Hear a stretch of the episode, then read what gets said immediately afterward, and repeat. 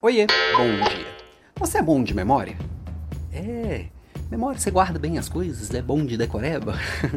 Eu cresci num mundo que guardar as coisas na cabeça é o que me fazia uma pessoa inteligente, a pessoa que passa na prova, é aquela pessoa que dá as respostas que o professor quer.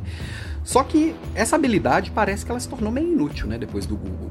Inclusive nós falamos disso agora há pouco, né? Terminamos agora há pouco a segunda aula do desafio Smart Work, a gente falando aqui de agenda. Um dos temas foi exatamente esse: tira da cabeça e põe no papel.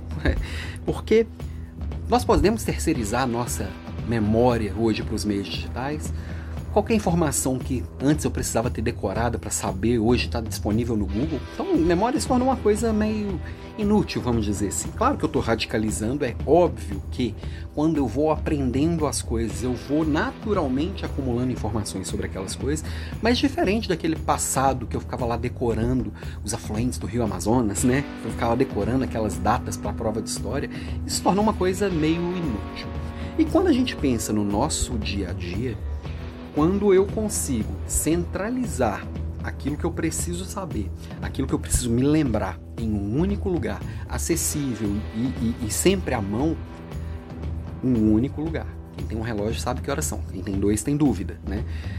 E toda vez que eu for ali, eu posso olhar qual é a minha próxima atividade, qual é a minha próxima prioridade, o que, que tem pendente, o que, que não tem pendente, o que, que eu preciso saber, a vida fica mais leve, porque é, é muita ansiedade eu não poder me esquecer de algo.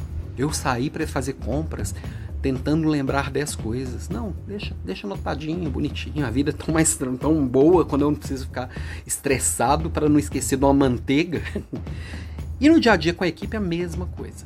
E a gente precisa, nós líderes, a gente precisa cuidar para a gente ter melhores processos. Que a vida das pessoas que trabalham com a gente seja melhor. Então, capacitá-las nesse sentido também vai fazer diferença. Então, também, quando eu consigo é, criar bons processos para que eu dependa menos da memória das pessoas, que as pessoas possam estar inteiras fazendo o que estão fazendo, eu tenho certeza que a vida melhora, o resultado melhora e a nossa agenda fica muito mais eficiente, né? Então, quando eu consigo ir registrando esses aprendizados todos em um lugar só, coloco as pendências todas em um lugar só, eu consigo organizar e distribuir isso na minha, no meu plano pessoal de uma forma muito mais inteligente. Então, minha provocação de hoje, né, trazendo diretamente da aula de hoje, essa semana, provavelmente as minhas provocações vão estar muito ligadas à, à aula do dia, que eu vou, que eu sempre sento aqui e trago o que, que, que tá na minha cabeça no dia, né? Então, e se organiza para estar tá na aula de amanhã. A aula 3 vai ser sobre hábitos poderosos. Começa às 6h47, mas fica gravado caso, caso você queira assistir a aula de hoje, foi sobre agenda blindada, tá gravada, a aula 1 tá gravada. Entra lá no alampimenta.com.br que você consegue encontrar fácil, Alan com dois L's, né?